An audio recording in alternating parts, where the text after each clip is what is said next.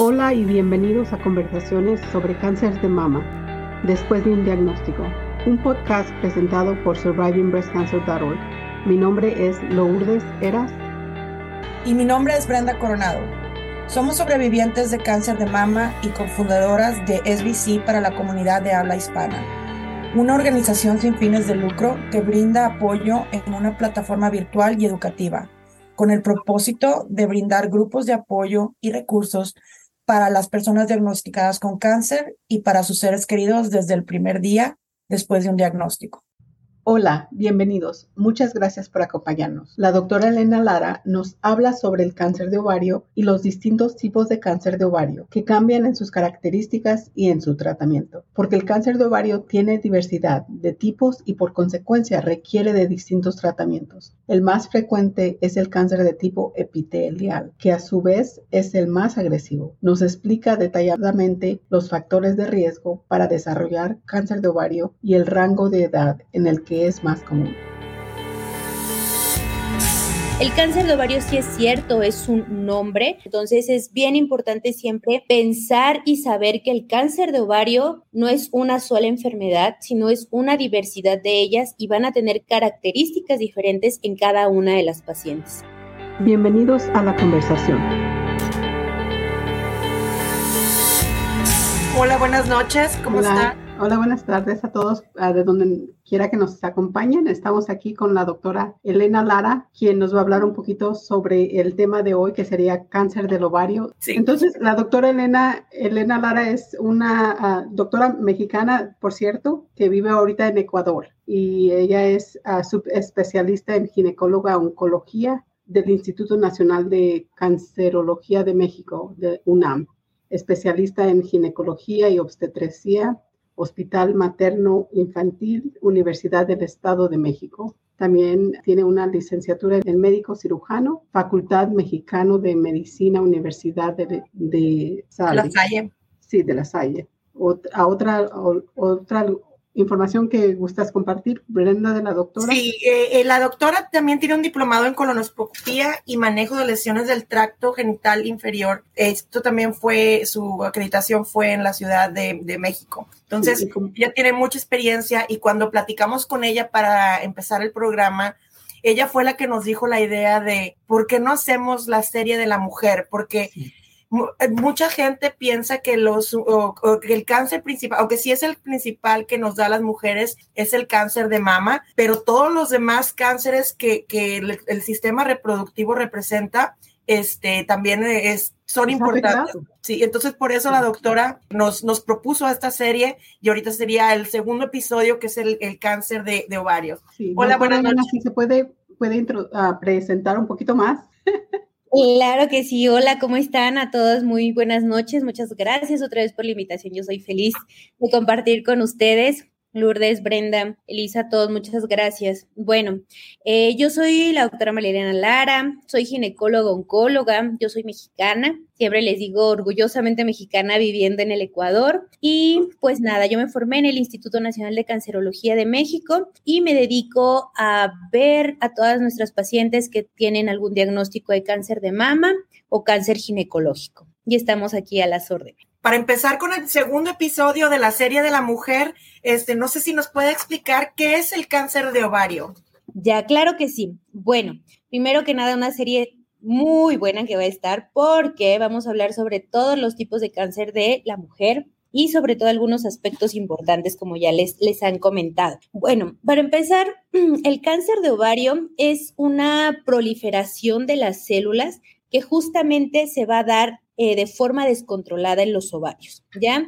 Va a haber, de aquí pueden partir muchos tipos de cáncer de ovario, es decir, el ovario tiene algunas partes, el epitelio, y entonces si el tumor se genera ahí, va a ser un, un cáncer de ovario de tipo epitelial puede producirse en las células germinales y va a ser un tipo de cáncer de ovario germinal. O puede producirse en un tejido que lo sostiene y va a ser el tejido em, eh, del estroma y cordones sexuales. Entonces, el cáncer de ovario sí es cierto, es un nombre, pero al final de cuentas tiene muchas características diferentes y por lo tanto va a tener comportamientos diferentes y por lo tanto tratamientos diferentes. Entonces es bien importante siempre pensar y saber que el cáncer de ovario no es una sola enfermedad, sino es una diversidad de ellas y van a tener características diferentes en cada una de las pacientes. ¿Y cuáles son algunas de las características que pueden uno como mujer, este, como que mirar que esto no es normal? Ya, bueno, en general el cáncer de ovario, por ejemplo, vamos a hablar, el más común de estos tres tipos de cáncer de ovario es el tipo de cáncer de ovario epitelial. Ajá, este tipo de cáncer de ovario epitelial como su nombre lo dice, se forma en la superficie que recubre el ovario, ¿ya? Va, va a ser el más frecuente, pero va a ser también uno de los más agresivos. Ajá, tiene subtipos histológicos y entre ellos está el más agresivo, pero a su vez es el epitelial seroso de alto grado el que nos va a responder mejor a quimioterapia. Pero también el que puede recurrir o regresar más veces. En cambio, si tenemos un disgerminoma que es una característica de un tumor que se forma en las células germinales del ovario. Es cierto que va a ser muy grande, aparentemente aparatoso en tamaño, va a haber tumores de 20 centímetros incluso, pero eh, son los que responden súper bien a la quimioterapia y tienen muy buen pronóstico. Entonces, va a haber una gama de respuestas, de características de cada uno de los tumores. Entonces, eso realmente es algo muy, muy bueno porque necesitamos identificar a estas pacientes porque sabemos que van a tener un pronóstico diferente. Entonces, son algunas de las características y por supuesto, como lo mencionaba Lourdes, cada uno se va a presentar en forma diferente. Entonces, por ejemplo, el seroso epitelial de alto grado tiene realmente algunos signos o síntomas, se presenta el 70% de ellas en etapas tardías, etapa 3, etapa 4. ¿Por qué? Porque su crecimiento en estadios iniciales es asintomático. Los pacientes no van a tener ningún síntoma y si lo tienen, van a empezar con síntomas gastrointestinales, ¿no? Entonces, asitis, es decir, acúmulo de líquido en el abdomen, eh, molestias em, para o eh, alteraciones en la defecación. Eh, muchas veces se tratan estas pacientes como colitis, ¿no? Muchas veces son, la mayoría de nuestros pacientes llegan y es que a mí me trataron tres veces o cuatro veces un cuadro de colitis, pero no mejora con nada. Entonces, realmente es la presentación más usual del cáncer de ovario. Entonces, en esos tratamientos que se hizo por colitis nerviosa o por colitis lo que sea, es cuando realmente tenemos que pensar en que puede haber algo más allá del colon, más allá de una colitis, más allá gastrointestinal y pensar en un cáncer de ovario. Es la forma más típica en la que llegan nuestras pacientes al consultorio. ¿Hay algún, como por ejemplo, en el cáncer de mama, pues obviamente tenemos la mamografía, los, los, uh, lo, ¿cómo se llama? El ultrasonido. ¿Hay algún tipo de herramienta o, de test que se pueda tomar para prevenir un cáncer de ovario? No, realmente no. Es, es todavía frustrante realmente para nosotros como médicos porque el cáncer de ovario justo lo conocemos como el asesino silencioso. ¿Por qué? Porque no tenemos ningún estudio de imagen ni ningún estudio de sangre que nos pueda orientar a ver, alerta, tienes un cáncer de ovario o estás propensa a desarrollar un cáncer de ovario, tienes una lesión pequeñita en el ovario y eso puede convertirse a cáncer. Realmente no lo hay. Hay, ha habido varios estudios que se han hecho para comparar, por ejemplo, hacer un eco transvaginal con marcadores tumorales, que son estas muestras que les toman en sangre, como el CA125, para ver realmente si funciona hacerle a todas las mujeres cada año un eco transvaginal con marcadores tumorales y se ha visto que no hay un beneficio. La mortalidad y morbilidad en estas pacientes es la misma, no disminuye la mortalidad. Es decir, lo único que nos aumenta es números de cirugías innecesarias. ¿Por qué? Porque la mayoría de mujeres podemos tener quistes simples, quistes hemorrágicos, alguna lesión en los ovarios y que puede no necesitar cirugía, pero por el miedo, el susto de que pueda hacer algo malo, se llevan a cirugía y entonces ahí es cuando puede haber complicaciones. No hay hasta el momento, es eh, como el el combo, por así decirlo, que se ha hecho, se ha tratado de evaluar para ver si nos funciona y poder detectar cáncer de ovario al menos en etapas tempranas. Entonces, se ha visto que no hay un beneficio excepto, eso sí es bien importante, excepto en aquellas mujeres que ya tienen un diagnóstico de una variante patogénica, es decir, de una mutación. Mutación con BRCA1 o BRCA2, automáticamente estas pacientes nos lleva al grupo de alto riesgo. Estas pacientes que son de alto riesgo porque ya tienen estas mutaciones, a ellas sí se ha visto que hay un ligero beneficio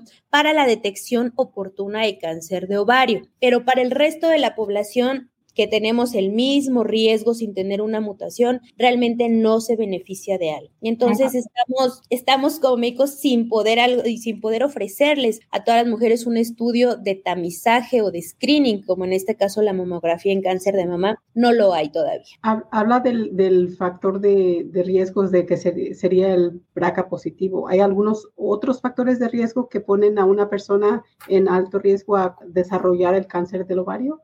Sí, por supuesto. Tenemos los, los factores de riesgo que pueden ser no hereditarios. Ajá, es decir, aquellos que no tienen nada que ver con las mutaciones. Y estos son mujeres mayores de 60 años, una media, un promedio de edad de 63 años, que tengan una menarca eh, temprana, una menopausia tardía. Muchas veces se ha relacionado esta ventana estrogénica igual que en el cáncer de mama, porque una de las teorías que avala el como la, la, etiología del cáncer de la causa del cáncer de ovario es el microtrauma o las ovulaciones constantes, ¿no? Una ovulación incesante se llama la teoría. Esto quiere decir que cada que se ovula hay un microtrauma, hay una inflamación, se hace una cascada de citocinas en el ovario y eso hace que el tejido se vuelva más propenso a tener cambios hacia la malignidad y mutaciones. Entonces, obviamente, si nosotros tenemos una ventana estrogénica mayor de 40 años, menarca temprana, menopausia tardía, vamos a tener mayor cantidad de ovulaciones, ¿no? Entonces, esa es otra, la menarca temprana, menopausia tardía, el ser, el ser nulípara, es decir, nunca nos hemos embarazado y entonces vamos a tener más ovulaciones. Recordemos que durante el embarazo no hay ovulación, entonces el ovario descansa un poquito. El síndrome de ovario poliquístico también se ha determinado como un factor de riesgo para cáncer de ovario. ¿Por qué? Porque tiene una influencia hormonal.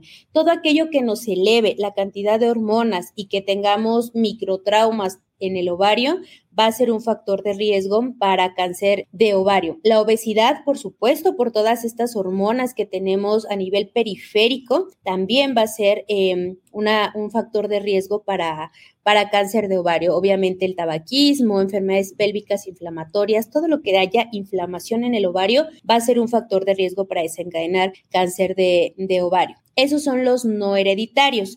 Y los hereditarios, obviamente sabemos que el más conocido, pues va a ser siempre una mutación por BRCA1 o BRCA2, en un 20 o 40% dependiendo cada uno. El síndrome de mama ovario, que sabemos que tenemos cáncer de mama, podemos tener cáncer de ovario. El síndrome de Lifraumeni, de Lynch, cuando se eh, asocia con otros tipos de cáncer como cáncer de colon, etcétera. Entonces, esto es bien importante saber todos nuestros antecedentes familiares para que seamos valoradas por un genetista y obviamente se pueda ir dilucidando si realmente tenemos un factor de riesgo hereditario o no lo tenemos. Una pregunta que se me viene a la mente, uno que tiene cáncer de mama, eh, que ya estamos en la parte donde nos están dando las medicinas para provocar la menopausia. ¿El de estar tomando esas medicinas baja el riesgo de un cáncer de ovario o es el mismo riesgo? Realmente es el, es el mismo riesgo porque pese a que no estamos ovulando, ya tenemos el antecedente como tal de cáncer de mama. No es que el medicamento que nos hacen para, obviamente, el bloqueo, el doble bloqueo hormonal que necesitamos cuando tenemos cáncer de mama, no quiere decir que nos disminuya un riesgo. Más bien, si ya tenemos tamizada la paciente y ya tenemos un BRCA1, BRCA2, pues no le voy a dejar los ovarios. Más bien ahí serían candidatas a hacer una salpingoforectomía bilateral, ¿no? Ya obviamente en aquellas pacientes que tienen diagnóstico para, de cáncer de mama, pero que también ya tienen una mutación bien puesta y diagnosticada con BRCA1, BRCA2, no tiene caso dejar los ovarios. Entonces, en estas pacientes que se dejan los ovarios, el doble bloqueo hormonal obviamente es para bloquear las hormonas, para obviamente tener un mejor control del cáncer de mama, pero no es está escrito que disminuye el riesgo de cáncer de ovario. Y si no tenemos la mutación BRCA, es, es igual. Sí, exactamente. Creo que en, en, uno de los comentarios creo que hizo también que uno de los factores de riesgo es 60 eh, años y más para algunas mujeres. ¿Cuáles son los, la edad menos que usted ha mirado que a una mujer ha desarrollado el cáncer de ovario? ¿Cuál es la edad más joven? Más joven, sí. 23 años. Pero obviamente hay pacientes más jóvenes. Esto es algo, un tema bien importante que yo creo que vamos a comentar en la serie de la mujer, el cáncer de la mujer joven. Muchas veces creemos que por ser, tratarse de cáncer, solo le da a los adultos mayores y a las mujeres mayores de 40, 50 años y no es cierto. Debemos de tener muy en cuenta que en Latinoamérica tenemos el doble de riesgo o está elevado el riesgo en mujer para padecer cáncer, sobre todo de mama, en mujeres menores de 40 años. Entonces, un 30%, un 35% del cáncer ginecológico es detectado en mujeres menores de 40 años. Entonces, algo bien importante porque creemos cáncer, pues solo si tengo a mayor edad, ¿no? Y no es cierto. En Latinoamérica tenemos un riesgo bastante elevado más que en Norteamérica y en Europa de desarrollar cáncer las mujeres menores de 40 años. Entonces, eh, sí es de 23 años la edad más, eh, más joven de las pacientes que yo he visto, pero hay más y sobre todo en aquellas que tienen BRCA1 o BRCA2. Gracias por sintonizar y escuchar nuestro podcast. Si deseas obtener más información sobre nuestra organización, próximos eventos y las formas de conectarse, lo puedes hacer visitando nuestro sitio web en es.survivingbreastcancer.org.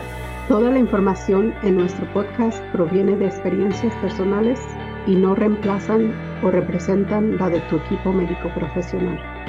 Siempre debes consultar a tu equipo médico si estabas buscando temas específicos o te gustaría ser un invitado o una invitada en nuestro programa. No dudes en comunicarte con nosotras directamente a lourdes.survivingbreastcancer.org o en brenda.survivingbreastcancer.org. Síguenos en Instagram at después de un diagnóstico y Facebook después de un diagnóstico. Gracias.